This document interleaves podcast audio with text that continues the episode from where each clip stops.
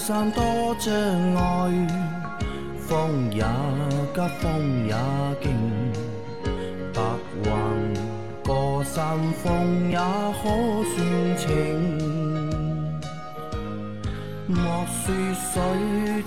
Hello，大家好，欢迎收听《老司机三人行》，我是杨磊。大家好，周老师。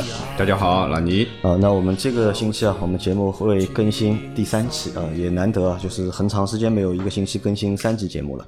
那在这期节目里面，我们和和呃，我们会和大家来说一下，就是二零二零年五月份中国乘用车的这个销量排我们行情况。的保留节目来了啊，啊！保留节目来了。虽然说现在已经是七月份了，数据虽然是在六月下旬就出来，但是一直没有空来做这个节目。那今天把这些节目先补给大家。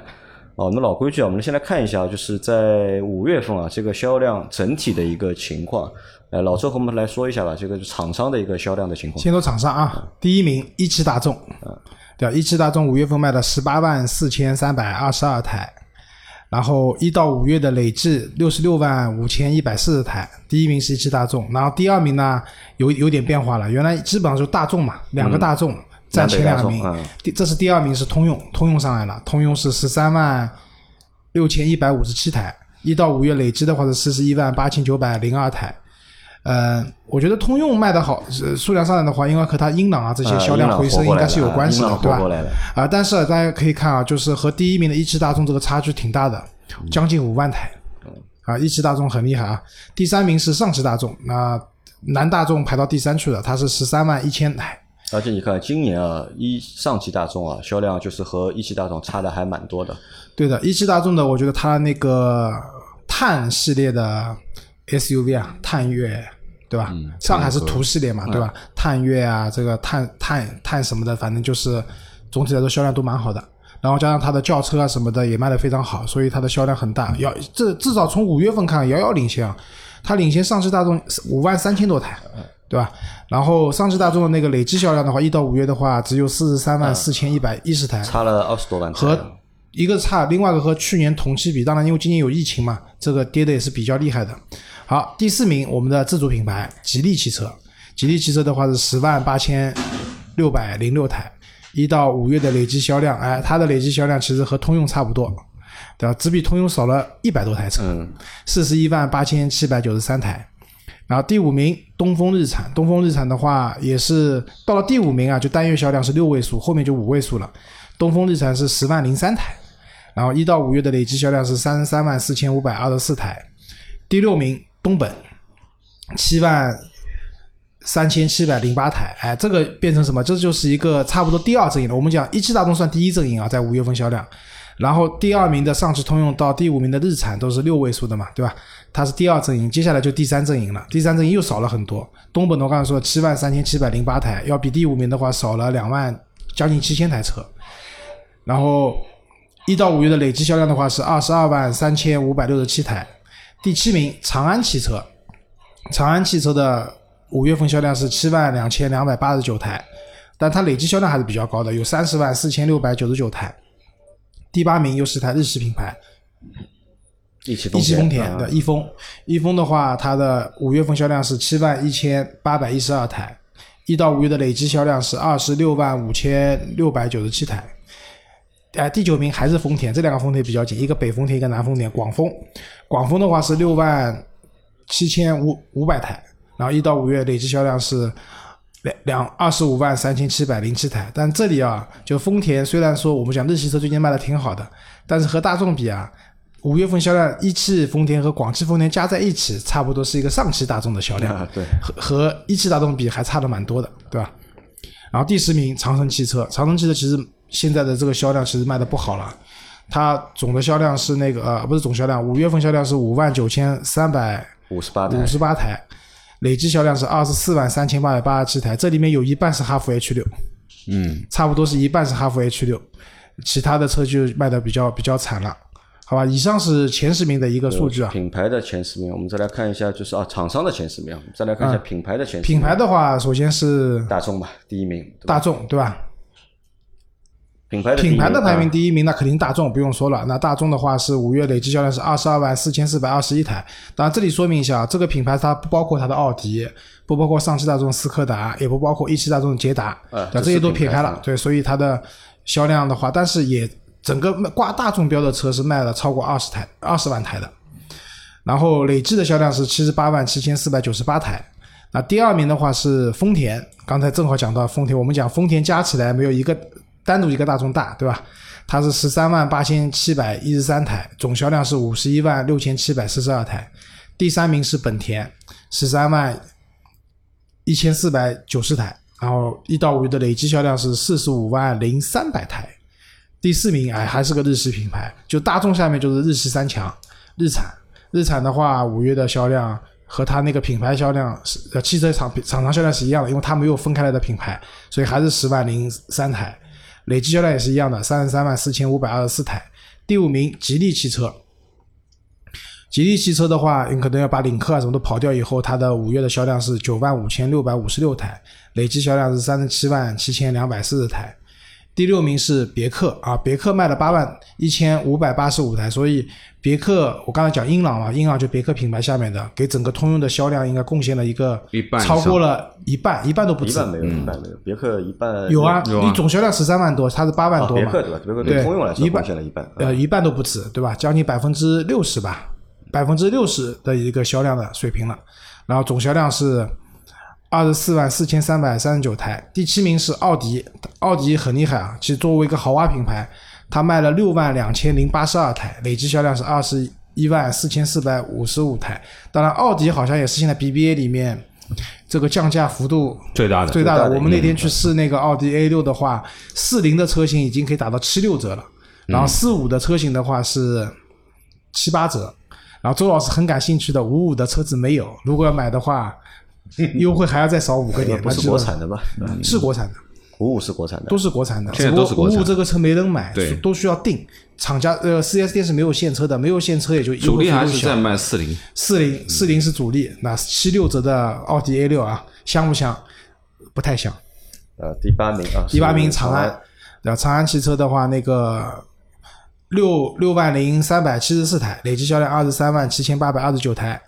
好，第九、第十名是 BBA 里面另外两家了啊。第九名是奔驰，奔驰的话，五月销量是累计五万八千四百三十一台，累计二十二万五千两百七十六台。第十名就是宝马，跟奔驰差不多，五万五千一百九十八台，累计销量的话是二十万九千七百四十五台。就念到这里啊，我就有个很强的感觉，就是现在汽车的消费是不是升级了？就是前十名的品牌里面，BBA 都排进去了，都排进去了，都排进去了。那换句话说，其实 BBA 也下探了。就现在大价家格已经呃就可能早些年，就是周老师刚开始工作的时候，那个时候就是看到偶尔路上能看到那个时候国产的第一批国产的宝马三系，那个时候一台三二零，但三二五都不敢想，三二零的话基本上都要四十万以上了，而那个年代一套房子也就三四十万，所以那个时候奔驰、宝马可能是对于普通人来讲是遥不可及的。现在的话，这些车子本身他们入门级的车型也便宜了，对吧？前段时间我看到宝马的幺幺八的话，那个车子才卖十几万，对吧？十几万就能就能买了，说明它也下探了。然后也一方面可能是大家生活条件好升级的，所以 BBA 品牌排在了前十位，还是蛮厉害的。嗯好，那我们看完了厂商和品牌的排名，我们来看一下就是车型各个车型的先看轿车销量排行的情况。啊，老规矩，轿车老倪来，好，呃，我们来说一下五月份的轿车排行啊。第一名日产轩逸啊，总销量是四万五千两百八十三台，一至五月份的累计销量是十五万四千四百六十四台。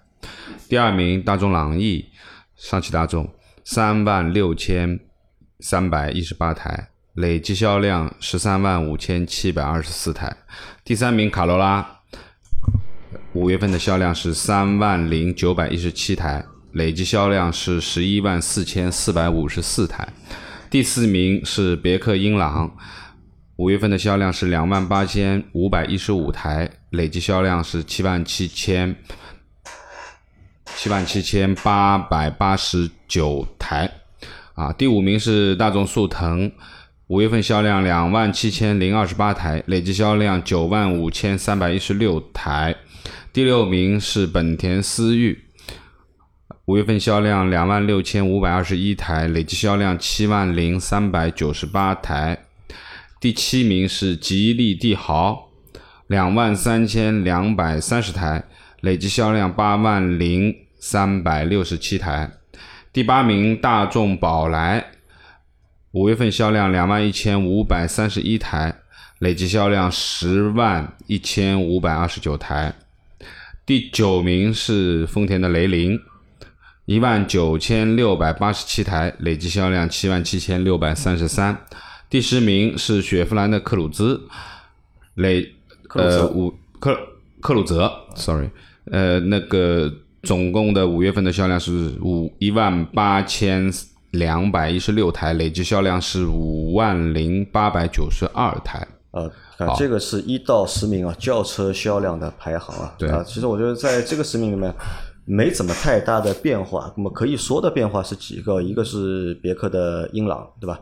英朗上个星期啊，上个月对吧？上个月应该也是挤到了就是前十里面。那这个月在五月份里面就是继续，四月份它挤到了前十，五月份它继续就是保持了在这个前十里面，而且排名还蛮高的，排在了第四位，第四位两万八千五百十五台。呃，关于英朗啊，就是其实英朗很早就上了三万辆俱乐部的一台车，嗯，对吧？就是我最早开始做汽车行业的时候，那个时候能上万辆俱乐部的车都很了不起的，能卖一万台一个月不得了。现在一万台不算什么了，对吧？但是三万台其实三万辆俱乐部的车不多的，你看轿车里面也就轩逸、朗逸，对吧？啊卡罗拉卡罗拉这种，英朗。对吧？但是呢，有段时间英朗从三万辆俱乐部跌到了大概几千辆俱乐部，八千多吧。哎，就是万万辆以内的俱乐部了，对吧？这个已经不是不是俱乐部了，就蛮惨的。但是呃，随着他的车子四缸车的重新出四缸车重新回归加上它的价格优惠五万块钱左右的一个优惠幅度啊，这个车，因为大家可以想想嘛，挂一个别克国标，车也挺大的，配置也蛮好哎，配置也蛮好的，然后也挺好看的，对吧？只卖个八九过得去的八九万，对吧？其甚至最便宜的时候，对吧？大概八万以内都能拿下裸车的价格，这是一个非常，所以产品的实力和价格调整了以后，哎，这个车又回来了。第二个我想说什么？第五名的速腾。速腾其实卖的已经就是速腾，因为当时速腾上市的时候啊，我还在服务上汽大众，当时也去研究过这个竞品。速腾它其实是这样，这新的这个速腾其实是一台 A 加级的车型的，嗯，它的车身尺寸各方面要比普通的传统意义上 A 级车大很多。嗯，然后我对速腾这个车呢也其实挺有感情的。就最早的时候，速腾国内就是上市啊，那个时候大家知道它是捷达五代嘛，对吧？在在美国或者说在欧洲，它是第五代的捷达，在国内国产叫速腾上市。其实当时那个车绝对是精品车的概念的，就是最早是有2.0的发动机和 1.8T 的发动机，那个时候我特别想买，但买不起。然后后来就看着这个速腾啊，一步一步沦落了。就是这个车子看着就是越来越怪，越来越中，呃，我不能说本土化不好，但是这个车和它原汁原味当年的这种进口的，就是不是进口，就是和原来的捷达五代这种车已经不太一样了。那这一代速腾上了以后呢，就不可否认，首先空间肯定大了，然后内饰啊各方面啊都大众的调性。呃，这个车刚上的时候其实挺贵的，所以它的销量也不特别好。那现在的话，一汽大众那边这个车当然优惠幅度也放开了，对吧？然后这个车本身确实也足够大，我们还是喜欢买大车嘛，所以在这样情况下，它也能卖到两万七千多台一个月了，也是一个了不起的成绩。那还有一个点是这样，大家可以看，就第三名的丰田卡罗拉和第九名的丰田雷凌，对吧？那这两台车其实是差不多的一个美版卡罗拉嘛但是在前几个月里面，在前几个月，包括去年尾段的时候，对吧？这两台车销量其实拉的不是很大的，嗯对吧？但现在可能又恢复一个常态了，对吧？卡罗拉的销量要比雷凌要卖的多很多很多，对吧？在五月份的话，卡罗拉要要比雷凌要多卖了将近一万多台，这个说明什么这也是什么？这是一个常态，这是以前的一个常态，对吧？我本来一直以为可能大家已经接受了，已经接受了卡罗拉和雷凌是差不多了，所以他们的销量不会有太大的变化。但是到五月份看的话，哎，这个差距又其拉开了。实本质来看，两台车是差不多的，对吧？一个是美版的卡罗拉，一个就是卡罗拉。那但是呢，确实啊，你我在上海，至少上海应该不算特别南面，也不算特别北面的一个地方。但上海雷凌少，哎，对，上海你看到卡罗拉几率要远超过雷凌，对吧？对那当然，你去广州地区啊、南方地区，可能雷凌卖雷凌会多一点多一点，对吧？因为广汽丰田在那边，这说明什么？就取名字罗拉在广州也不少，也不少，对也不少，也不少。对，就是在这样情况下，就说明什么？就是取名字还是蛮重要的。就卡罗拉，大家已经认可了这个，太太顺了当年就是就是原来叫花冠，对吧？然后慢慢变成卡罗拉，什么家教之王啊，什么这个东西最早进中国，这根深蒂固的观念在那边了。嗯其实很多人。我们是知道了啊，雷凌美版的卡罗拉，对吧？其实也是卡罗拉，但是很多人不知道的。呃会误以为雷凌是啊、国是不是特供车啊，或者怎么样？然后在这样的情况下呢，卡罗拉卖的好，雷凌卖的要差一些，啊，其实差蛮多的，也嗯可能我觉得跟这个名字的知名度有关系的。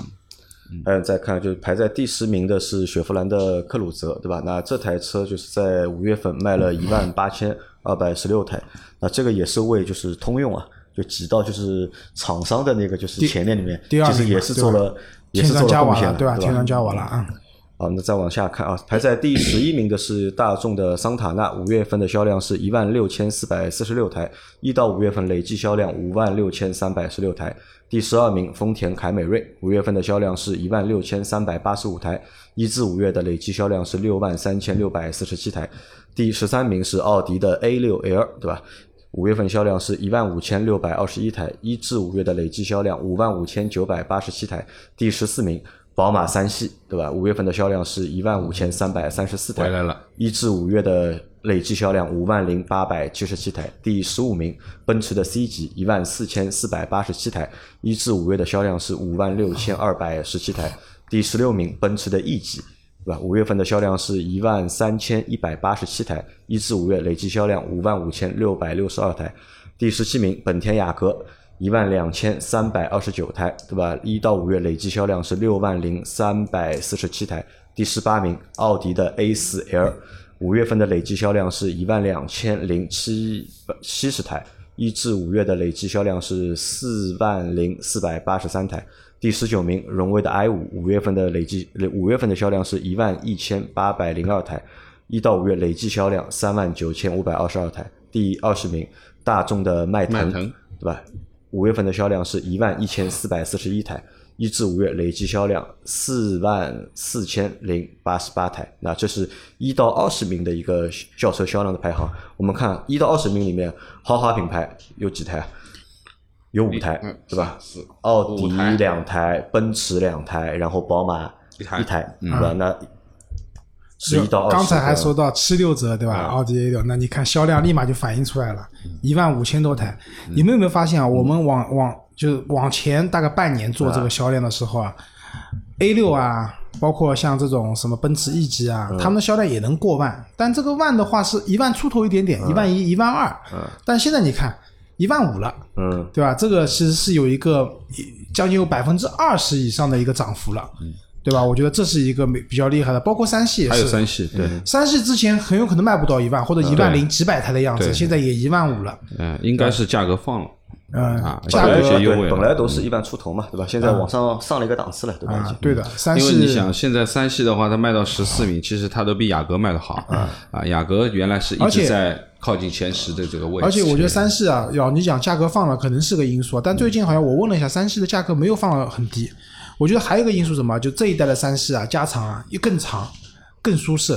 就是可能我们在网上会看到很多关于三系不再运动了这种抱怨，但其实真正买车的人不在乎运动有，多少人去运动？真正买车的人需要的是什么？需要的是这台车有面子，坐得舒服，对吧？开起来也不错，对吧？其实三系你想三二五一百八十四匹马力，我们一讲它低功率低功率，但其实也够了，对吧？其实也够了。你真的发狠去踩油门嘛，车子也是能往前跑的，对吧？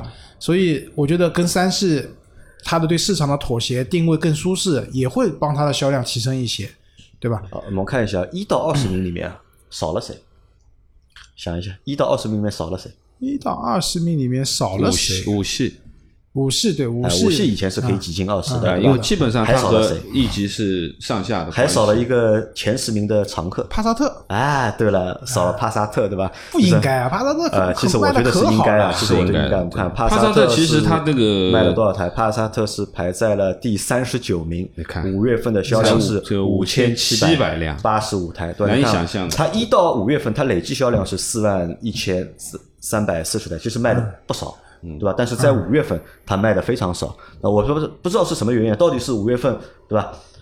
没有车，对吧？还是之前的那个碰撞的事情啊，真正发酵了。呃，不管怎么样，我觉得帕萨特卖这个量，对吧？我觉得此处该鼓掌，此处该鼓掌，就不应该卖，对吧？你不能去讲这种碰撞的概率是低的或怎么样，但是你一旦遇到呢，嗯对吧？所以我觉得百分百。就是百分百对了，你讲的一点都没错。可能这个口碑啊，或者这个效应啊，就需要需要时间，对吧？因为我们这个事情是去年发生的嘛，去年十一月份发生的，对吧？到后面几个月，我们每个月在读销量的时候都会发现，嗯可是就是这个这个事情啊，这个事情就苦了张波了，是吧苦了？张波鸽 鸽子王为什么不来知道吧？他现在给他给这个东西处理负面，嗯我也不知道他怎么弄。张波是蛮苦的啊。那那我觉得这个张波他们就是或者大众应该学一下那个，应该学一下那个就是广本，对吧？学一下广本，对吧？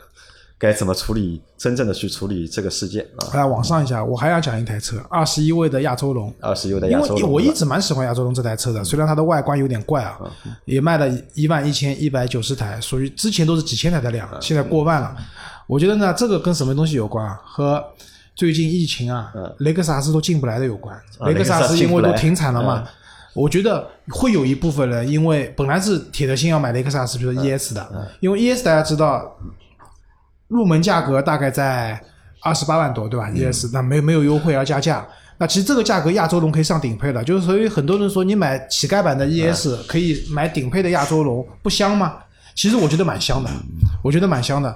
所以在我我相信会有一部分人因为 ES 可能买不到，对吧？呃然后或者老周也提醒了，我也在想，对吧？为什么就是豪华品牌的销量上升，对吧？可能也和就是耶雷克萨斯，对吧？啊、但这个影响不大，我觉得因为有有点雷克萨斯每每年能卖的量不多的，它一年有几万台的量，不多的。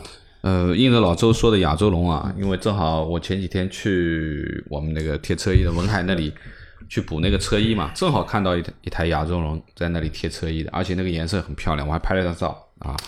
那么呃，其实亚中龙之前啊，除了车展，包括我们去一汽大众的时候，基本上就是没有太仔细的去看过这台我我车开过，我的姐姐买了一台，啊。她买了个就是混混动的那个。我是没仔细的去去去开过和看过。那这次反正在那里大概闲待了一个小时等贴膜嘛，对不对？那我就仔仔细细看了一下那台车。那当然从外观上面讲啊，那台车的确是前脸有点怪啊，除了前脸以外，我觉得其实还可以也还其实还还能接受，我觉得啊亚洲你在室内看对吧，会觉得怪，但是在室外看对吧，我觉得就不怪。我是觉得这样的，我有比较的什么，就是亚洲人的尾部很漂亮，对亚洲人的尾它的尾部很漂亮灯是很相比之下，前脸呢，我不能说它怎么样，就是其实是丑嘛，但是我们说的客气点，就有点怪。呃内饰什么也不错啊，呃软性材质也包括而且我觉得就亚洲龙这个车啊，就是外观看的话，单看外观的话，就是这个气势啊，不比 ES 要差的，是的，是的，对吧？其实它的这个气势不比 ES 我我认为亚洲龙现在这个造型，如果它直接换个 L 的标也没问题。啊，这个可能要 要上一个档次了，对不对？我觉得没有什么没有什么问题，那要、啊。那可能就要加十万块钱 加十万块卖了，对吧啊，？对啊，所以哎，杨老师把你姐姐的亚洲龙借过来，我们拍一下，好吧？但其实我开过，我要开了一个下午，对吧？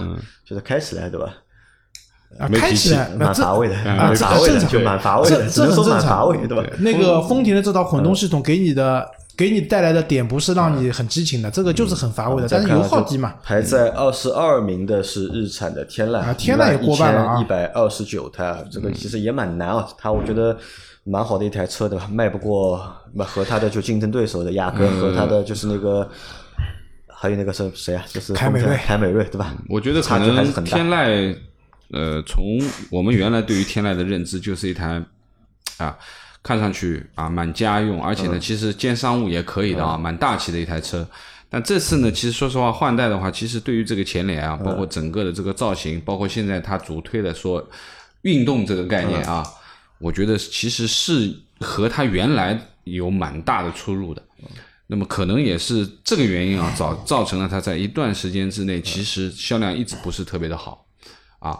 那当然，大沙发还是大沙发，但我觉得它可能还有一个问题出在哪里啊？因为它两个版本嘛，嗯一个两点零自吸，还有一个两点零 T，对吧？两点零自吸嘛没劲太肉啊，太肉。两点零 T 嘛太猛两点零 T 嘛太贵，对，对吧？两点零太猛也太太贵猛是不猛的，老你老是可以的啊。把你我跟你说那个那个车如果转速起来的时候是很猛的，因为而且我们上买我次去试，花两点零的钱，对吧？我花买两点零，我可以买雅阁，买雅阁的一点五 T，对吧？要比你这个两点零要厉害很多，对吧？但如果买两点零 T 的，它那个就是版本的话又太贵，对对吧？那我可以去选价格那个是一方面凯美瑞对都混动了，对吧？啊、打个岔，杨老师，你去试试过 CT 四的那个油门踏板一踩就穿出去吗？车？呃，其实也没其实有，没有对吧？根本就你上次根你说的本就没那么马力大，夸张女生不能开根本就没。那么夸张。好，往下，特斯拉，再看特斯斯拉，特，斯拉在五月份啊，它的销量又回到了就是一万多台一万多台，一万一千零九十五台，对吧？因为它是在三月份的销量时候是过万的，到四月份的时候又回到大概五千多台，嗯那到现在五月份，对吧？又回到了就是一万一千零九十五台，嗯这个现在还不知道它一到底一个月平均能卖多少，要看个半年。我觉得我觉得万把台应该是差不多。因为又经历了降价，嗯然后接下来，因为它也申报了那个用那个宁德时代的那个磷酸铁锂电池的车子，那个车子肯定就二十五万以内了，我估计。二十二万我不敢说，但是二十五万以内应该没什么问题的。所以到了那个时候，就特斯拉呢也变了，在我们心目当中，原来呢我们觉得买特斯拉的人呢，其实应该是挺有钱的，因为特斯拉不管 Model S、Model X 当年都一百万的车，对吧？现在变成二十多万的车了，反正就是不高级了，对吧？再加上老周去试驾过那个保时捷之后，对吧？不是说特斯不高级拉又觉得不高级了不是。说不高级，就是就是因为我老婆有个同事买了这个车嘛，然后就是就本来就觉得什么呢？就是说在我们心目中特斯拉是挺高级的一样东西，然后身边朋友一买以后发现的，哎呦，这个 Model 三。代步是蛮好的，但是跟原来那种科技感、高级感就就不一样了，这个形象，对吧？啊，这个也是什么？就是我觉得也是一个品牌啊，就是的一个两个面吧，对吧？到底是需要更多的用户，还是要保持这个就是高高在上的这个？讲到这里，我还我还说一句，就是我有个朋友很好玩的，就最近不是上海牌照拍拍牌不是比较容易中嘛？他说那一次他平时一般的策略，如果放在上上个月的话，一定会中的。嗯，结果他不知道为什么鬼使神差的改了策略，改了策略没中，然后他说准备买特斯拉，但是呢，人家不要三，人家要 Model Y。啊，Model Y，那人家我还 Model Y 啊然后 Model Y 我说早了，这个没今年估计没事的，对吧？看到了很多 Model Y 的负面，美国的很多嗯 Model Y 的做工一塌糊涂。啊，这个正常的，你这个放到国内也这样的。但是呢，这位朋友就在上个月中中牌了，中牌照中了，对吧？所以 Model Y 也跟他没有关系了，对吧？嗯，好啊，再往下讲一个宝马五系，宝马五系卖了一万零六六百七十三台，我觉得这是原来这些 BBA 的这个 C 级车的一个正常的一个销量五系还是那么的稳定，维持在这个销量，但是它的两个对手都已经上去了。上去了，对吧？这和什么有关？和价格嘛。五系最近优惠不太好，因为正好群里面也有朋友在问那个，有有我们粉丝在问五系，问我怎么样，当时落地价格什么的。最近的话要差蛮多，好像就是当年就是老周买五系的时候，那个价格还是八二折的，对吧？八二折。好，那我们轿车看完啊，我们来看一下那个 SUV 啊，SUV 的话就是排在第一名的是哈弗 H 六，对吧？五月份的销量是两万两千六百九十一台，一到九月份累计销量九万八千五百十三台。那排在第二名的是长安的 CS 七五，五月份销量两万零三百呃两万零三百零七台，对吧？一至五月累计销量八万八千四百八十三台。第三名，吉利的博越，五月份的销量是两万零五十一台，一至五月累计销量八万零八百六十五台。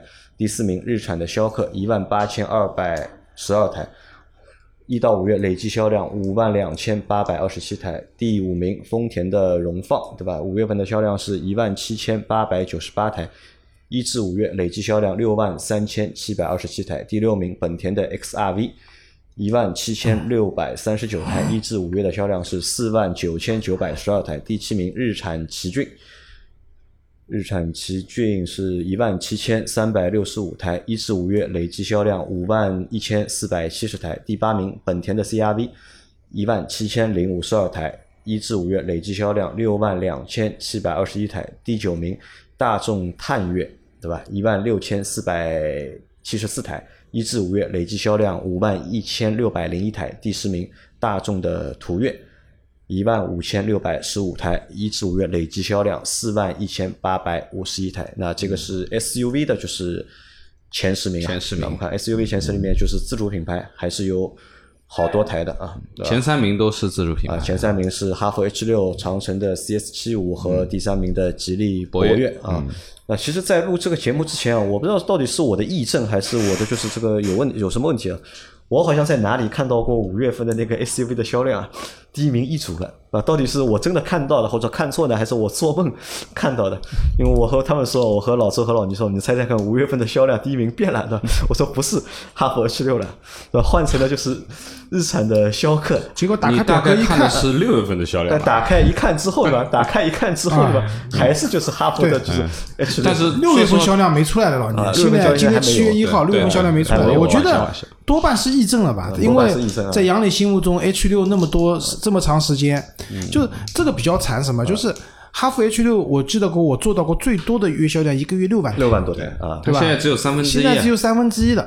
但是呢，它跌了以后呢，其他对手们啊也不争气，啊，也往下降，对吧？原来比如说排第二名的某某台车子，可能一个月能卖三万多台，对吧？但是现在哈弗 H 六降到两万多台了，现在第二名 CS 七五算是从后面上来的。呃，又创了一个，对吧他也创了一个，就它的一个排名的一个新高嘛，其实 CS 七五啊，有点像 H 六的这种战略。H 六我们知道它的衍生车型啊，什么酷配太多了版本很多。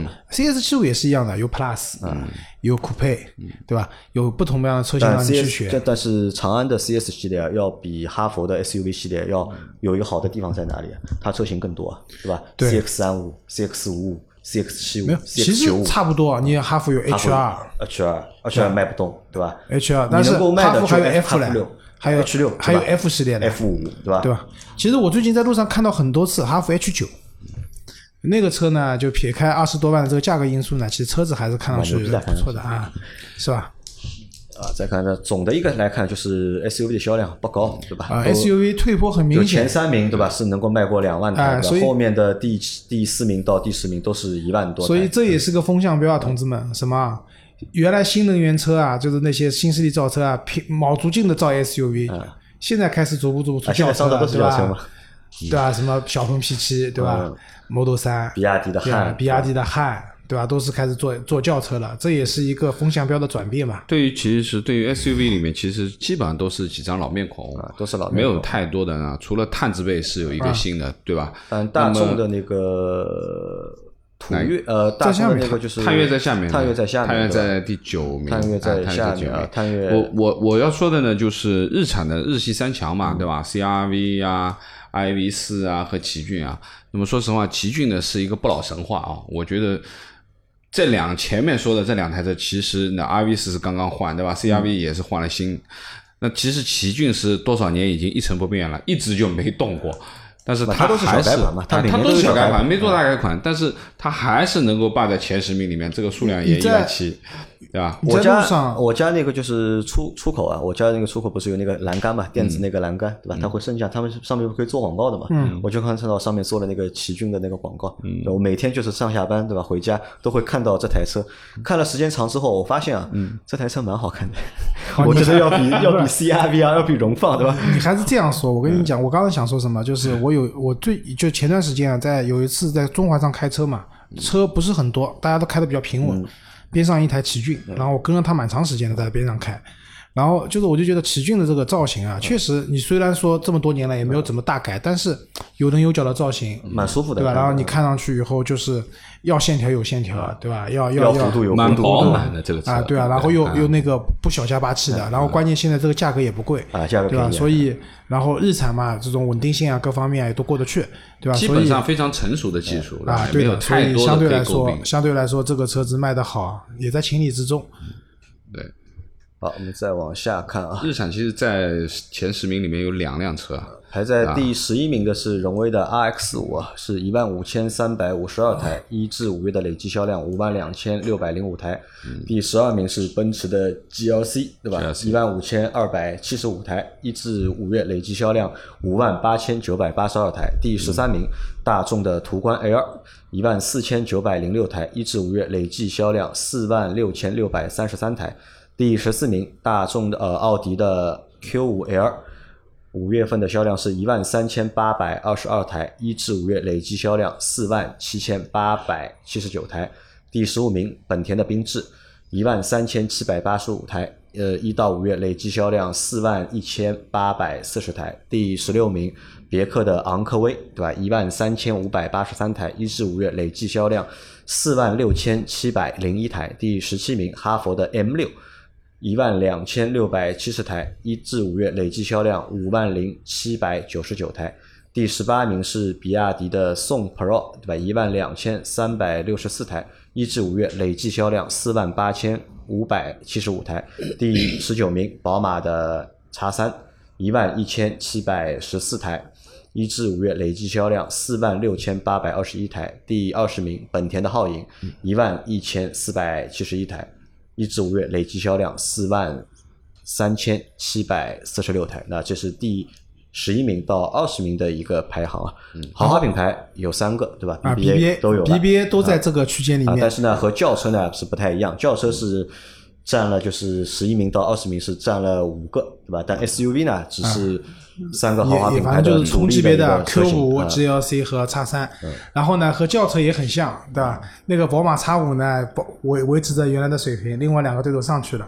X3 啊，这里面的话，没有，我是说刚刚轿车嘛，然后这里的话一样的，X 三也保持了一万多台。其实对于 X 三来讲，换代是成功的，嗯之前那个销量都不知道几啊，多少台，因为之前是对吧进口的嘛，也不是国啊，产的，对，就可能一个月销量一千台都没有的。在这现在它已经五位数了，对吧？能稳定在五位数以上。但是 Q 五和那个 GLC 的话卖的都非常好，GLC 有一万五千多台，Q 五也一千三百多呃，台。还是外观很重要啊。外观很重要，品牌很重要但是这三台车说句实话，从驾驶角度来讲的话，叉三是开着最爽的，对，对吧？但它也是卖的最贵的，对吧？它的现在的优惠啊，要比那个它优惠比 GLC 啊我觉得和 GLC 应该是差不多的啊，因为优惠的话 Q5 肯定是 Q 便宜的五是比较大，Q 五是便宜的，Q 五现在基本上四零的低配款的话，就是裸车价在三十万上下，对对某些地方都到三十万以内了，对对吧？我觉得可能我们不敢想。再持续关注一下 GLC 后面这几个月的销量来。再看一下那个二十名的本田皓影本田皓影那个事情你们知道吗？就是那个碰撞的那个撞那个假人，那个这个那天我去参加泰坦的那个试驾会啊，有媒体的同行开了个玩笑，说本田因为前段时间不是撞到全军覆没嘛，嗯。然后说那个假人有点害怕了，就是撞的时候那个假人不由自主的用手撑在了那个方向盘那里，挡了一下，知道吧？啊，这这开玩笑嘛，假人不可能会动，对吧？这个灵异事件了，但怎么讲呢但中保研？说那个数据是假的，那个数据是假的，对啊，吧？就你们都不知道对吧？这个事情我知道这件你事，是这样的啊，我们到时候单独可以开一期节目来聊一聊这个事件，对吧？因为这个是我觉得就是从一个商家的角度啊，从厂方角度啊，操作的真的是完美啊，就是这个操作真的是完美，对吧？大众我觉得在这个事情上面，和本田这个差距啊，嗯，不是一条街两条街的，对吧？不是这样的啊，我觉得是这样的，因为本田呢。多年来一直面对着就是安全不安全、安全不安全这样的问题，知道吧？所以他们积累了丰富政策很多，对吧？什么撞弯了、撞撞垮了这种情况，我该怎么去弄？大众呢，以前的车子是很安全的，人家从来没有想过我的车要是跟你们去谈安全这件事情。啊，来了以后那么的猝不及防，对吧？那么的不知不知所措，没办法。斗争经验不够丰富啊，斗争经验不不够丰富丰富，对吧？好，那我们再往下看啊，下面的话，途昂是二十五名，对吧？五月份卖了五算卖得蛮好的三百，这个月算卖的蛮好的啊不知道等那个福特的那个探险者上了之后，对，就是福我特的觉得不会有太大的对那个。途昂这个销量会有没有变化？我觉得，我觉得不会有但太大的我们考虑。过，考虑一下，我们上次在福特店里的时候，我们不是说的嘛？如果把两台车，把大众的这台车和就是福特的这台车放在一起的话，对吧？两个尺寸是差不多的，价格也差不多，那么我们可能会选择哪一台车嗯、我没有开过探险者，啊？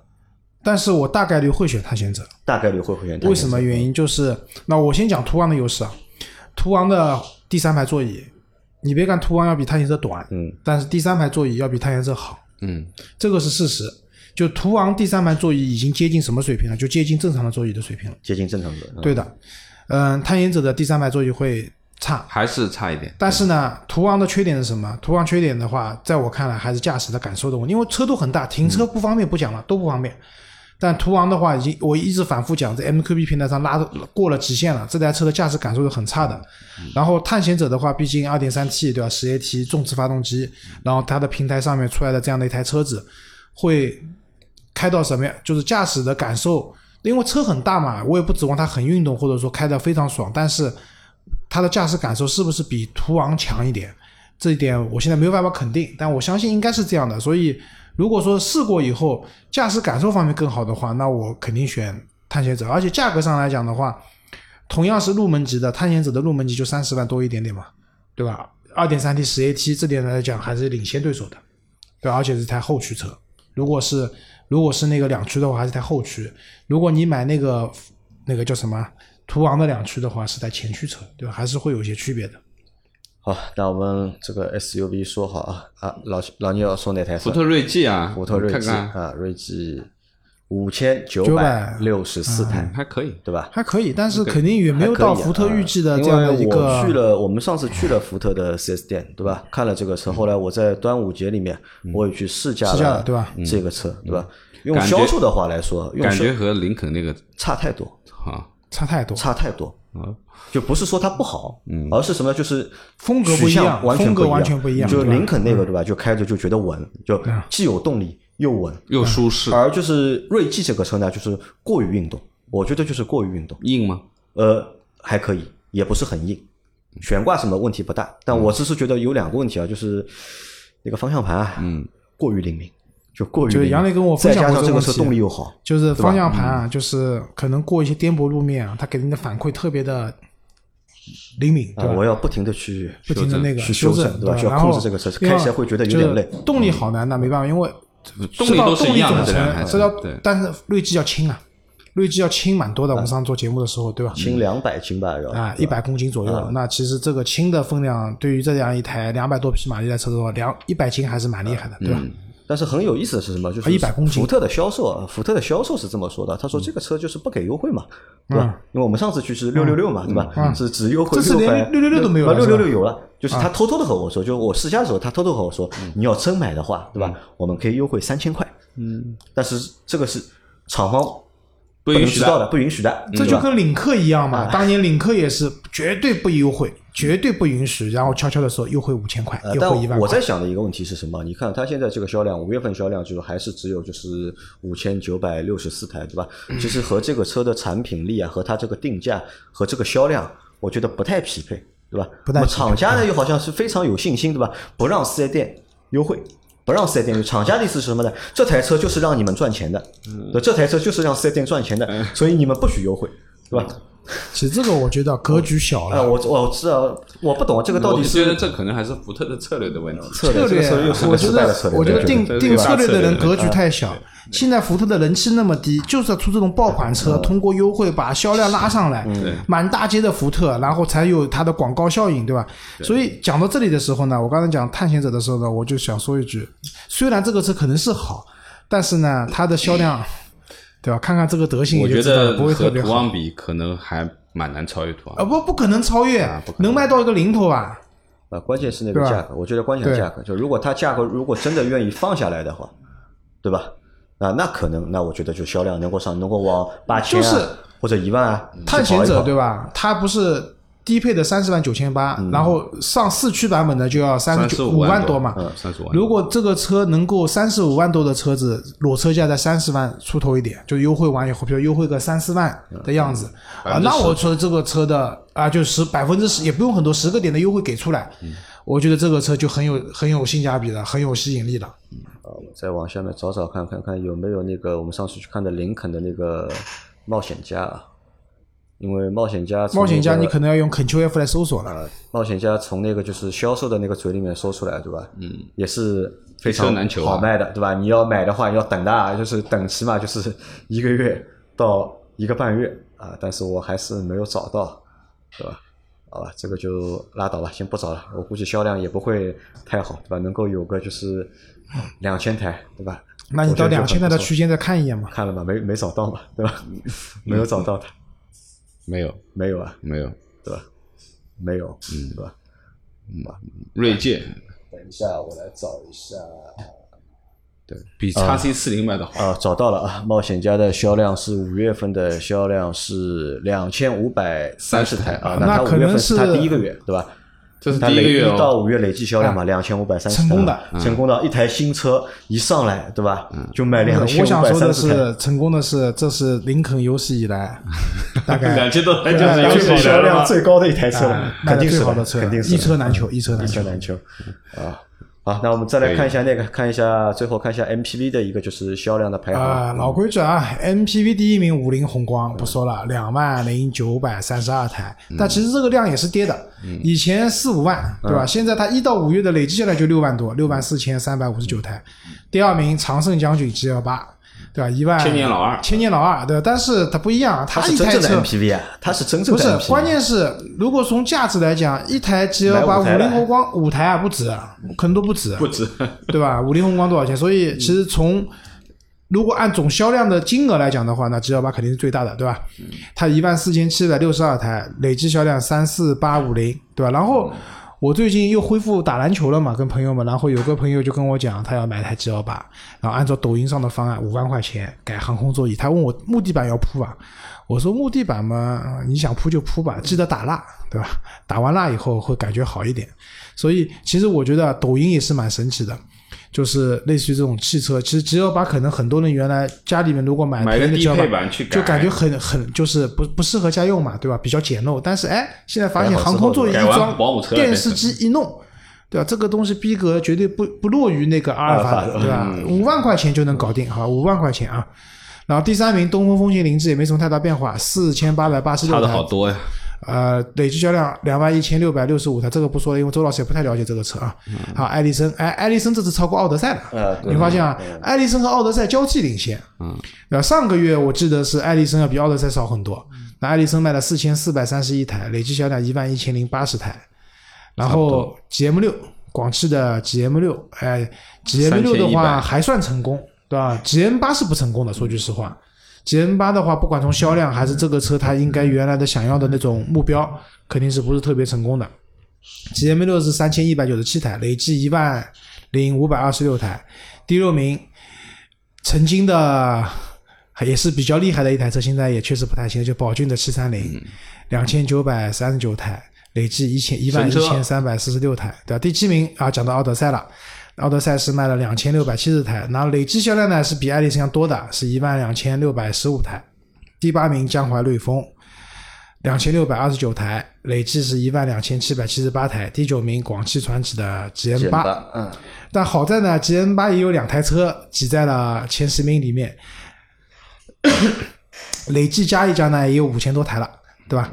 第十名，吉利的嘉际，佳绩新能源佳绩新能源，就是普通的佳绩不知道是不是没人买啊？啊，对的，对啊新能源反而比它的燃油本卖的多，对吧？行，我觉得佳绩其实买来买有就就是买一台啊，去跑跑网约车网约车蛮好的。啊，或者是上海上海用户，对吧？对牌照是有要求的，对的没有牌照，那买一个这个车，所以前十名，就花头没有太大花头，梁老师往下拉一下，我们看看还有没有可以值得一说的车子啊？没有没有啊，蔚蓝，蔚蓝，我昨天刚在路上看到啊。其实说句实话，我觉得这台车不管颜值嗯，还是那内饰就不说了，就外观的颜值还是不错的。就是整个车的，它是一台 MPV，但是呢，也不是传统的那 MPV 方方正正的样子，对吧？然后因为车长放在那边，内部空间也过得去，对吧？这个车能卖到一千七百多台，累计是两千六百三十一台。那我相信接下来有可能应该会上一些。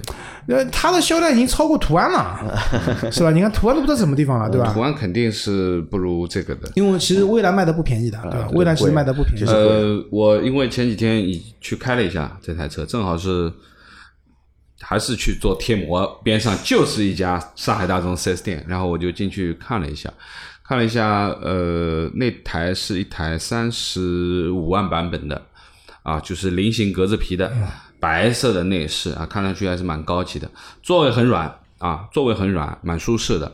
然后空间也还可以，而且呢，车头很宽啊，车头很宽，就是它和 G L 八的感觉还不太一样，就 G L 八 G L8 感觉有点高啊，这台车呢感觉更扁一点，点更宽一点。那么我看了它的后备箱啊，包括那个照片，我在群里也贴给大家啊看了，哇，那个后备箱后备箱很大，就它的第三排是可以坐的，而且第三排的座位很软不薄，很厚的啊，坐上去还是蛮舒适的啊。但是你说脚部空间有多大？那说实话也说不上有很大。那么呃，第二排肯定要稍微挤一挤的，那第三排脚步稍微能舒服一点啊。那么呃，后备箱空间是它的一个亮点，我觉得这个后备箱足够放两三个行李箱，应该是没车问题的。子因为够大够啊，长，足够大。那么比较尴尬的是第二排，因为我是把整个的副驾驶全部推到最前面，然后把第二排调整到最后面的位置，中间的空间留足了以后，然后躺下来，脚是可以伸直的，就要达到这样的标准，脚是可以很大嗯伸直的。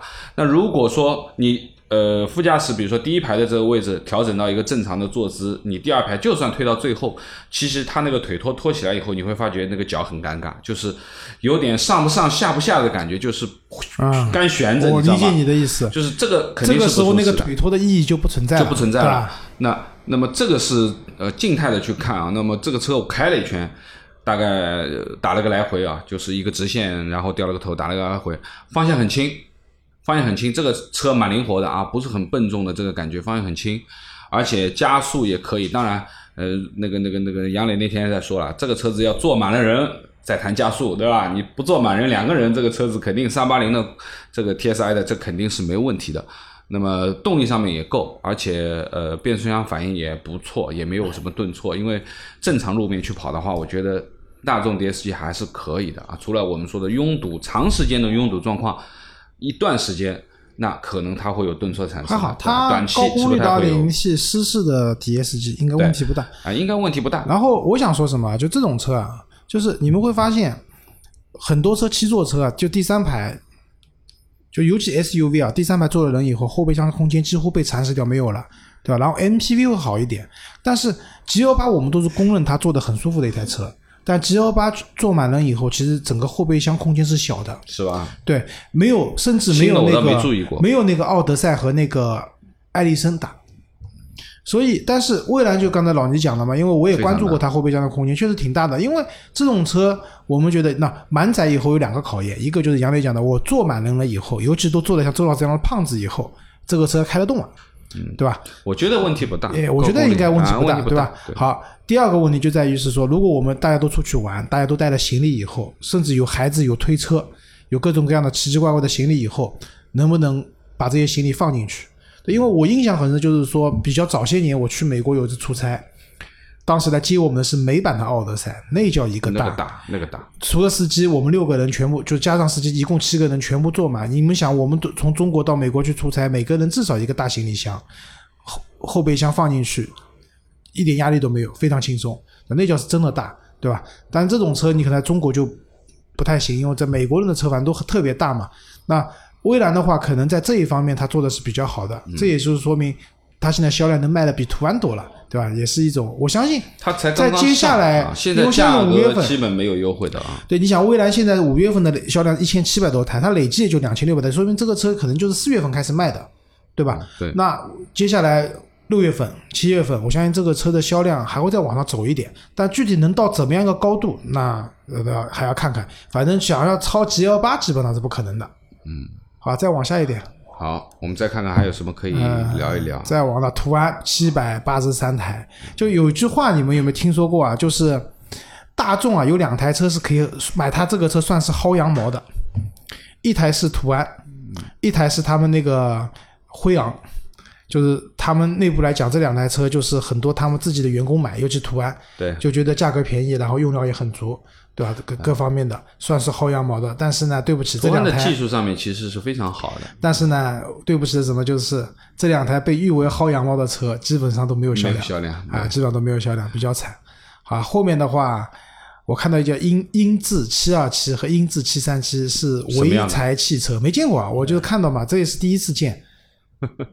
好吧，好吧所以基本上能聊的就这些啊，了。好，那我们这一期的节目差不多就到这里，好吧？那我们到下个月，对吧？或者到七月的下旬，我们做六月份的这个销量，再看一下，再盘点一下，就整个上半年这个中国乘用车市场销量的一个情况。好的啊，补充一下啊，我觉得就是从轿车上面去看啊，其实我年初我就说，我说今年朗逸会超，会超过。你说的是啊我说的轩逸轩逸会超过朗逸啊啊，从这几个月的趋势，至少上半年基本上没问题了对吧没问题，而且我看这一次的第一名和第二名之间的差距差不多有小快一万台了，嗯这个其实还是蛮大的差距，说明轩逸还会还会，我觉得还会保持这个领先的趋势。好的，那好的我们 OK 今天的节目就到这里，感谢大家的收听，我们下期再见，好，拜拜。拜拜。拜。